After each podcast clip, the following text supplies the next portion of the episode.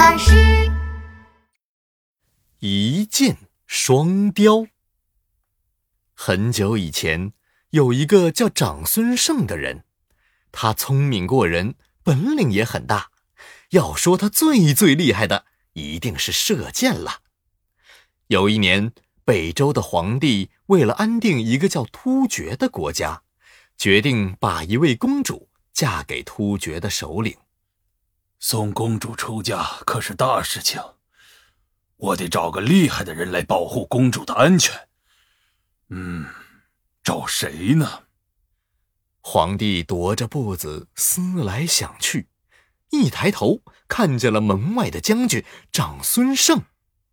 咦，那不是长孙晟吗？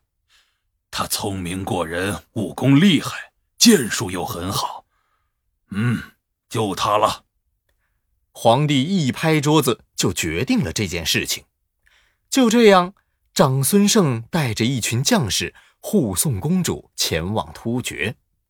他们一路跋山涉水，历经千辛万苦，终于到达了突厥。突厥的首领当然很高兴了，他特地摆了酒宴，和长孙晟他们喝起酒来。酒喝的也差不多了。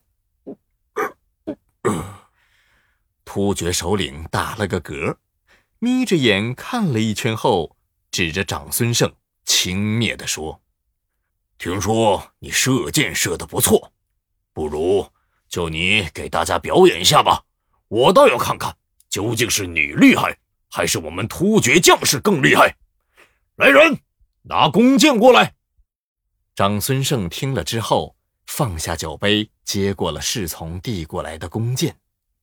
哼，他居然一点儿都不怕！突厥首领有点生气，对长孙晟说：“看来将军对自己的箭术很有信心嘛。那边挂着的铜钱中间有个孔，想必你站在这里一定能射中。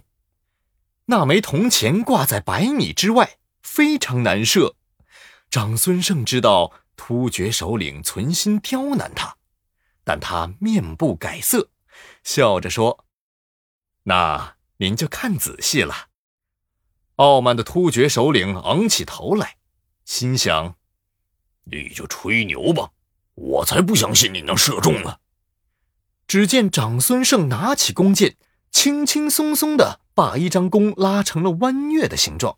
嗖的一声，一支利箭就穿进了铜钱的小方孔里。突厥首领惊讶的睁大了眼睛：“哎呦呦呦！没想到你这么厉害，不如就在我们突厥多留一段时间吧。”长孙晟就这样留在了突厥，整整一年过去了。这天，突厥首领看见两只凶猛的大雕在天上打架，他仔细一看。原来他们是在争夺一块肉呢！哈哈哈哈哈！真是太有意思了。说着，突厥首领的眼睛咕噜噜的一转，继续说：“现在叫长孙晟把这两只大雕都射下来，他肯定办不到。去，把他叫过来。”一个士兵赶紧找来了长孙晟。长孙晟问道：“不知首领大人叫我过来有什么事呢？”天上那两只大雕为了一块肉打架，实在是太吵了。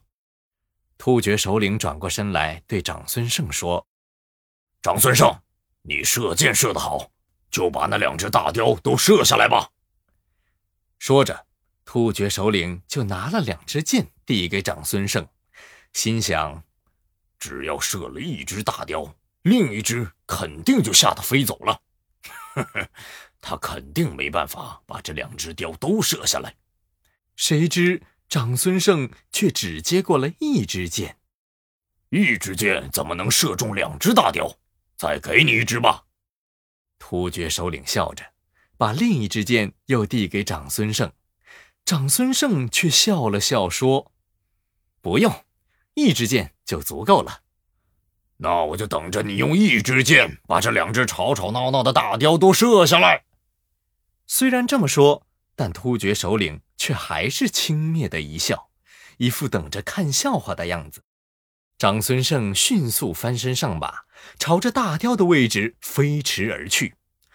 到了离大雕很近的位置后，长孙晟拉开弓箭，瞄准两只大雕，嗖的一箭射了过去。啪！两只大雕一齐落地。突厥首领不敢相信自己的眼睛，他走近仔细一看，惊讶地说：“一支箭居然能射中两只大雕，一箭双雕，太厉害了，太厉害了！”从那以后，突厥首领再也不敢小看长孙晟了。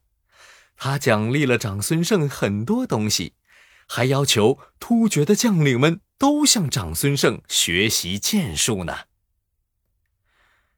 一箭双雕的故事出自《北史长孙晟传》，原指长孙晟射箭技术高超，能用一支箭射中两只凶猛的大雕。后来，一箭双雕也用来比喻做一件事情能达到两个目的。